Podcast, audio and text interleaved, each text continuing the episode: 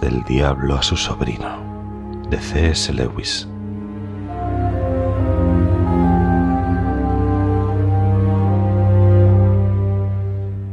Mi querido orugario,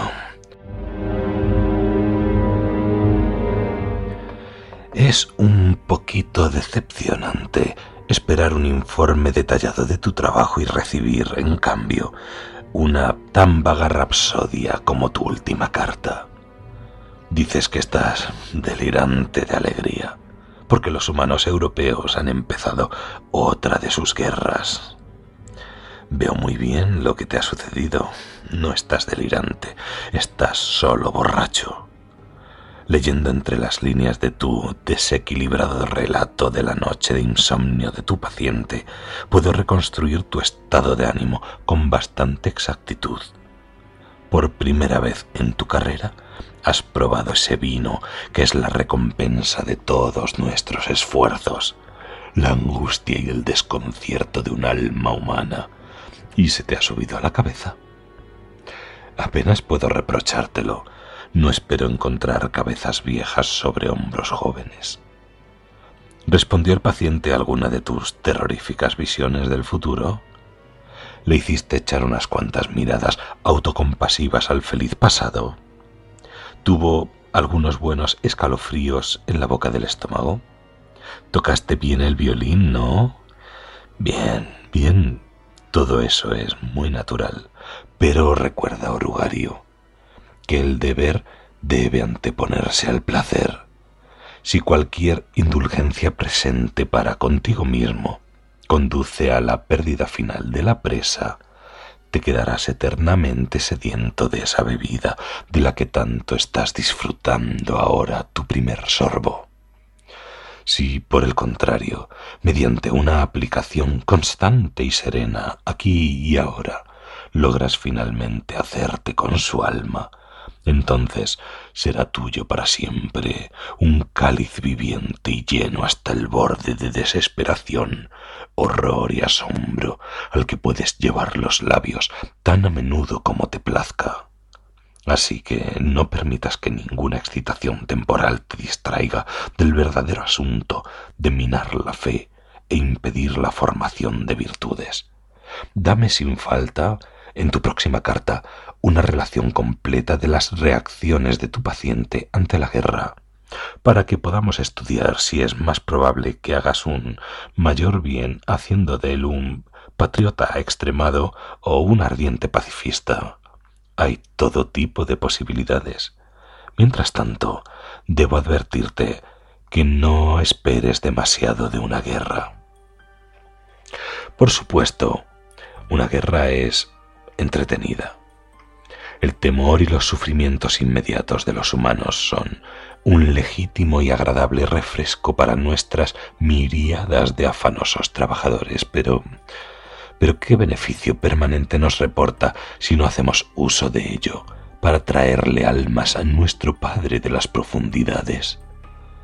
Cuando veo el sufrimiento temporal de humanos que al final se nos escapan, me siento como si me hubiese permitido probar el primer plato de un espléndido banquete y luego se me hubiese denegado el resto.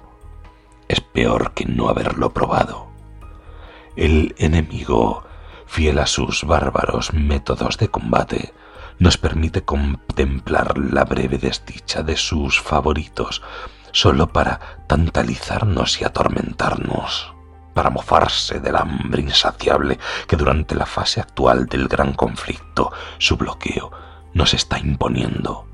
Pensemos pues más bien cómo usar que cómo disfrutar esta guerra europea, porque tiene ciertas tendencias inherentes que por sí mismas no nos son nada favorables. Podemos esperar una buena cantidad de crueldad y de falta de castidad, pero si no tenemos cuidado, veremos a millares volviéndose en su tribulación hacia el enemigo, mientras decenas de miles que no llegan a tanto ven su atención, sin embargo, desviada de sí mismos hacia valores y causas que creen más elevadas que su ego. Sé que el enemigo desaprueba muchas de estas causas, Pero ahí es donde es tan injusto.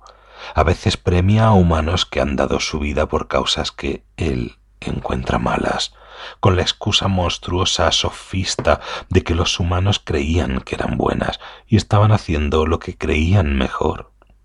Piensa también qué muertes tan indeseables se producen en tiempos de guerra. Matan a hombres en lugares en los que sabían que podían matarles y a los que van si son del bando del enemigo preparados.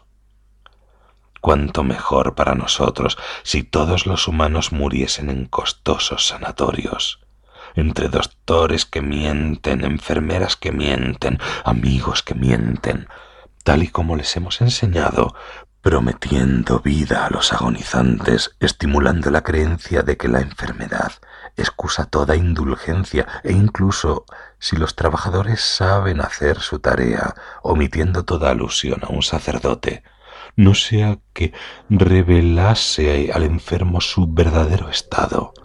Y cuán desastroso es para nosotros el continuo acordarse de la muerte a que obliga la guerra. Una de nuestras mejores armas, la mundanidad satisfecha, queda inutilizada. En tiempo de guerra, ni siquiera un humano puede creer que va a vivir para siempre. Sé que Escarárbol y otros han visto en las guerras una gran ocasión para atacar la fe, pero creo que ese punto de vista es exagerado. A los partidarios humanos del enemigo, él mismo les ha dicho claramente que el sufrimiento es una parte esencial de lo que él llama redención. Así que una fe que es destruida por una guerra o una peste no puede haber sido realmente merecedora del esfuerzo de destruirla. Estoy hablando ahora del sufrimiento difuso a lo largo de un periodo prolongado como el que la guerra producirá. Por supuesto, en el preciso momento de terror, aflicción a dolor físico, puedes coger a tu hombre cuando su razón está temporalmente suspendida, pero incluso entonces, si pide ayuda al cuartel general del enemigo, he descubierto que el puesto está casi siempre defendido.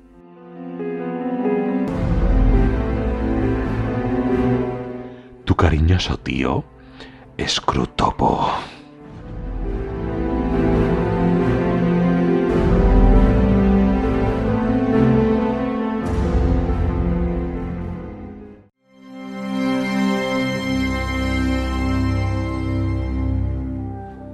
Cartas del Diablo a su sobrino, de C.S. Lewis.